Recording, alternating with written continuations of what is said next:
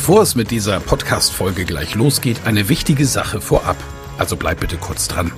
Wieso hörst du diesen Podcast? Weil du dich mit Rhetorik beschäftigen willst, ja.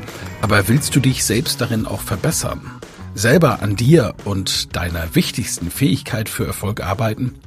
Das Anhören meines Podcasts wird dich dabei unterstützen und auch gleich wartet wieder eine spannende Folge auf dich. Aber ehrlich, wirklich voranbringen wird dich meine Empfehlung an dich jetzt.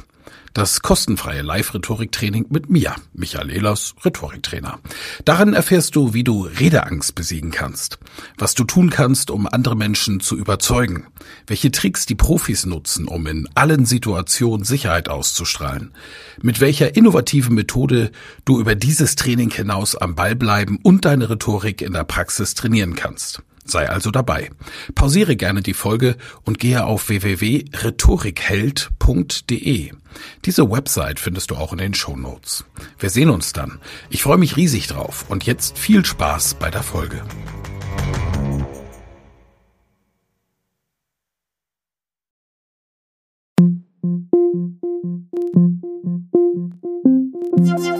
Michael Ehlers Rhetorik Podcast.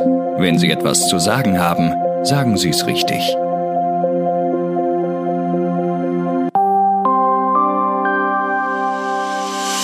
Fragen wir doch. Unser nächstes Thema am Podcast, frei nach dem Motto nie wieder sprachlos, das haben wir vor einiger Zeit versprochen und das wollen wir natürlich auch halten. Und er ist ja unser Mann, wenn es um gute Kommunikation geht, ob bei Politikern oder bei ihrem ganz persönlichen Alltag. Nie wieder sprachlos ist jede Woche das Ziel seiner Kolumne bei uns. Aus gegebenem Anlass wollen wir heute mit ihm über guten Stil im Internet sprechen. Also fragen wir doch Kommunikationstrainer Michael Ehlers. Ich grüße dich. Grüße dich, Helmer. Hallo. Lieber Michael, auf unserer Facebook-Seite haben sich nach der letzten Folge besonders viele Kritiker der grünen Spitzenkandidatin Katharina Schulze gewidmet. Sie haben sich regelrecht versammelt und bei einigen hat man den Eindruck, sie haben jeglichen Stil oder Anstand oder beides vergessen. Ein paar Kostproben der Meinung bei Facebook über Katharina Schulze, damit wir alle wissen, worüber wir reden. Ich zitiere mal, Frau Schulze ist eine melkfettbeschmierte Parodie einer Feministin, eine Nervtröte, eine Dämlichkeit, eine Quietscheente. Sie ist doch Schülersprecherin. Das war noch eine der harmlosen Varianten. Michael, warum verlieren einige Menschen im Internet sogar unter ihrem Klarnamen jeglichen Anstand? Ja, wir waren in der finalen Phase der Wahl und viele sind natürlich nicht zufrieden. Wir wissen ja, dass wenige Parteien gewonnen haben. Die Grünen und die Katharina Schulze gehört definitiv zu den Siegern.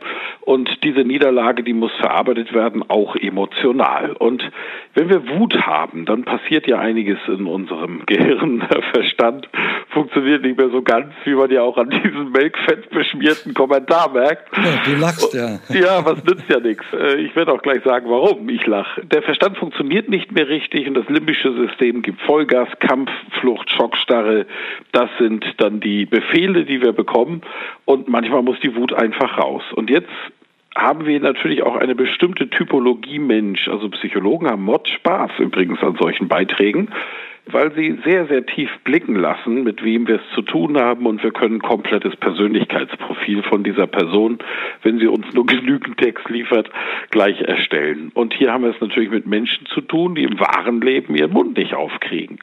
Und dieser, dieser Wut, diese Wut muss irgendwo hin und dann landet sie halt im Netz.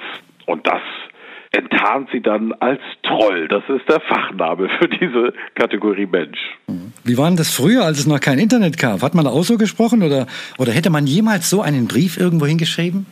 Ja, da gab es ja Leserbriefe an den Zeitungen. Auch hier gibt es ja ganze Bücher inzwischen, äh, wo diese Dinger mal gesammelt wurden. Da hat man dann allerdings noch länger gewartet, bis sich alles komplett aufgestaut hat und dann mal richtig vom Leder gelassen wir finden immer irgendwelche Wege, wie wir das kanalisieren. Und du als Altherrenfußballer und ich, wir wissen es ja auch, im Zweifelsfall ist es die Blutgrätsche beim alteren Spiel, wenn ich mal einfach meinen Gegenspieler wegsense. Da ist es ja vielleicht sogar noch besser, wenn die heute mal und vor allen Dingen unter Klarnamen, da habe ich ja fast Respekt vor, ihren Schrott im Internet abladen. Dann ist die Wut halt irgendwo im Netz digital abgebrettert.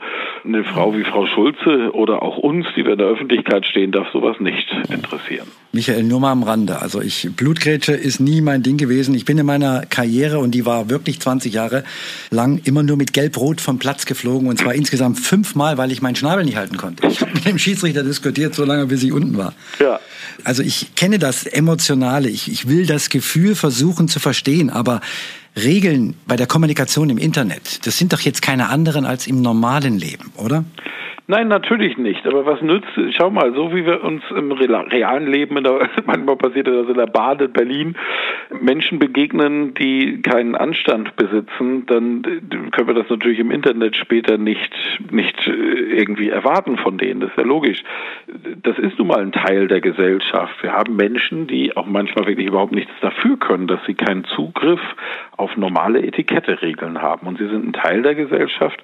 Und ich halte es für wichtig, dass wir auch mit denen lernen, umzugehen. Wir brauchen uns nicht alles gefallen lassen. Also wenn die Frau Schulze den Makefett beschmierten Kommentar nimmt und diese Person verklagen würde oder jemand aus ihrem Team, alle Regeln, die im normalen Leben gelten, gelten auch im Netz. Wenn sich jemand vor ihr hinstellt und sagt, sie sind eine Makefett beschmierte Dämlichkeit, dann kann sie zur Polizei gehen, diese Person verklagen und sie werden ordentliches Honorar überweisen müssen für diesen unklugen Kommentar. Und das ist im Netz nicht anders. Nur, das machen Politiker natürlich nicht, denn insbesondere in Zeiten wie den Wahlkampfzeiten hätten sie ja sonst nichts anderes zu tun, als Leute zu verklagen. Und äh, da wir eben wissen, dass da niedere Instinkte am Werk sind, sagen wir, lass sie halt schreiben, auch wenn es nicht schön ist. Schön ist nicht. Ich glaube, sie wird es in dem Falle verschmerzen können, weil sie immer noch voller Euphorie wegen des Wahlsieges sind. Aber wir wollen ja dazu aufrufen. Jeder soll ja so, wie ihm der Schnabel gewachsen ist, seine Meinung sagen. Da legen wir ja auch Wert drauf, aber immer noch mit ein bisschen Anstand. Wenn man so Nachrichten verschickt, egal jetzt ob in einem Gästebuch, per SMS oder WhatsApp, wie direkt darf oder sollte eine Nachricht sein, wenn man mal sauer ist? Naja, klar und verbindlich, aber eben frei von Beleidigung. Also das mit Dämlichkeit oder sonstige Kommentare gehört dort natürlich nicht rein. Aber gerade in, in Wahlkampfzeiten habe ich auch viele Diskussionen im Netz geführt mit Menschen, die mir sehr nahestehen, die ich sehr mag, die eine andere politische Meinung haben und dann hauen wir uns die Argumente um die Ohren. Ab und zu steigern wir uns durchaus rein. Wir wollen natürlich auch Recht haben. Wir glauben ja an das, was wir sagen. Und wenn die andere Seite jetzt partout nicht mit mir mit geht, na, dann kann es natürlich schon passieren, dass man mal ein bisschen hochkocht. Und Diskussionen merken wir dann eben auch, wer kommunikativ geschult ist und den Anstand zu Hause mitbekommen hat, indem der andere dann hinweist, Mensch, war das jetzt nötig? Und der sagt, nein, da bin ich jetzt zu weit gegangen, tut mir leid, jedoch.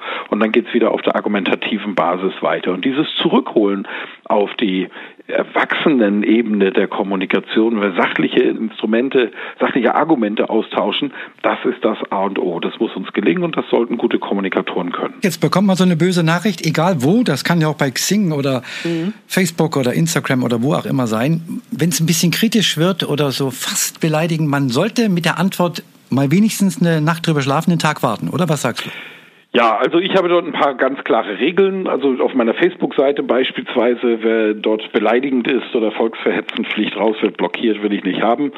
Und dann bastel ich mir durchaus meine eigene Filterblase. Aber hier ist einfach eine Grenze dann überschritten, wo ich sage, muss nicht sein. Wenn ich beleidigt werde auf einer Plattform wie YouTube, dort habe ich ja auch ein, ein Video vor kurzem veröffentlicht, das durchaus dafür gesorgt hat, dass gerade Menschen vom rechten Rand oder Trump-Liebhaber sehr beleidigend worden Dort gehe ich tatsächlich in die Diskussion, nehme mir nachts mal eine Stunde Zeit, versuche sie auf die Sachebene zu bringen und dann habe ich ganz schnell Ruhe. Das kann man bei YouTube nachlesen. Aber generell gibt es eben ein paar Regeln, wie wir dann mit Trollen umgehen. Und das erste ist, wir müssen schauen, ob es wirklich ein Troll ist ist die Person, die dort kommentiert, sachlich, einfach gegen mich, dann kann ich ja auch sachlich argumentieren, oder wird sie eben beleidigend und bringt einfach überhaupt gar keine Argumente, dann ist es ein Troll. Und jetzt gibt es den alten Social Media Manager Spruch, don't feed the trolls, die diese gerade beleidigenden Inhalte einfach stehen lassen, denn sie stehen ja für sich. Und das ist ganz klug. Ansonsten kann ich mit Fakten antworten. Das ist eben auch das, was ich bei meinem Facebook-Video gemacht habe.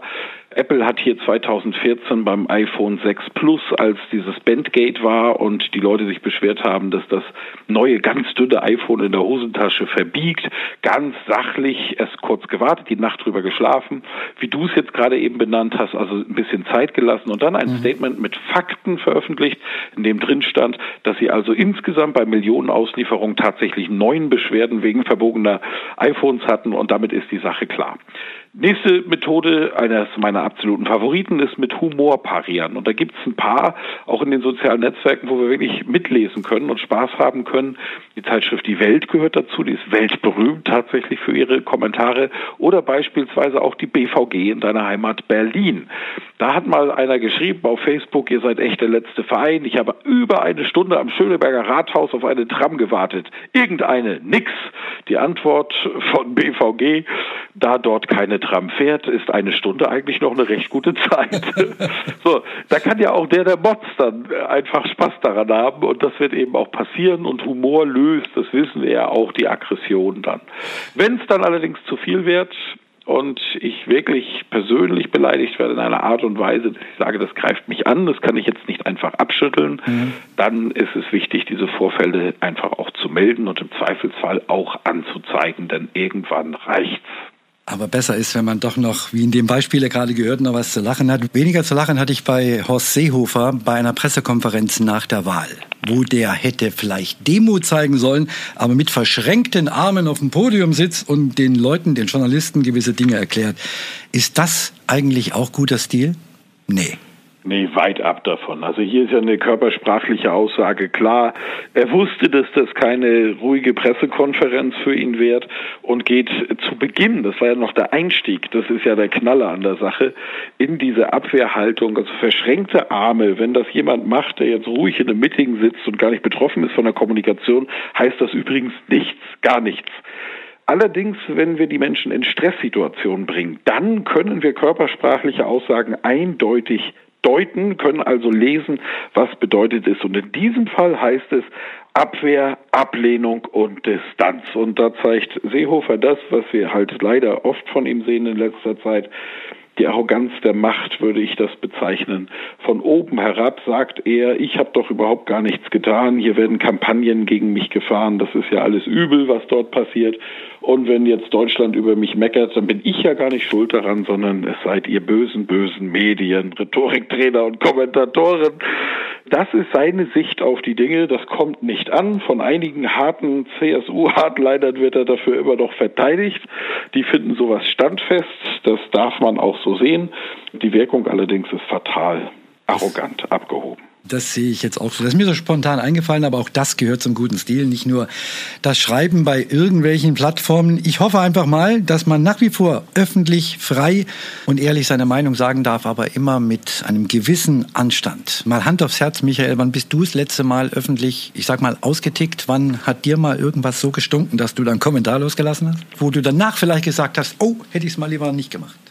Ja, im Wahlkampf war das der Fall. Da habe ich mit jemandem diskutiert auf meinem Facebook-Profil und da ging es dann auch hoch her und äh, ich habe mich dazu hinreißen lassen und äh, er sagte gleich, das ist jetzt ein bisschen zu weit gegangen. Er hat so nettere Formulierungen gefunden und ich habe sofort geschrieben, mein Gott, es war nicht so gemeint, wie es jetzt hier wirkt. Das ist auch die Wahrheit und habe die Sache sofort wieder auf die Sachebene gehoben. Und das ist eben der Punkt. Wir müssen auch nicht gleich ausrasten, wenn jemand mal übers Ziel hinausschießt. Äh, die Frage ist, wie geht die Person damit um, wenn sie fair reflektiert wurde und wenn die dann draufbleiben, dann wissen wir eben wirklich, wir haben es mit einem unanständigen Troll zu tun, aber viele heiße Diskussionen wollen wir ja auch haben. Sie beleben ja auch, dieser Diskurs hilft ja auch teilweise beim Erkennen, und solange sich die Menschen dann entschuldigen können, das ist auch ein Punkt von Anstand.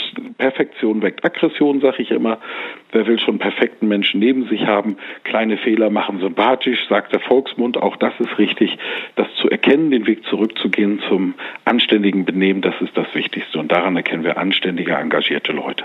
Wir wollten wissen, wie es geht und wir haben jetzt darüber gesprochen, wie es geht. Guter Stil in der Politik, im Internet, im richtigen Leben, wo auch immer.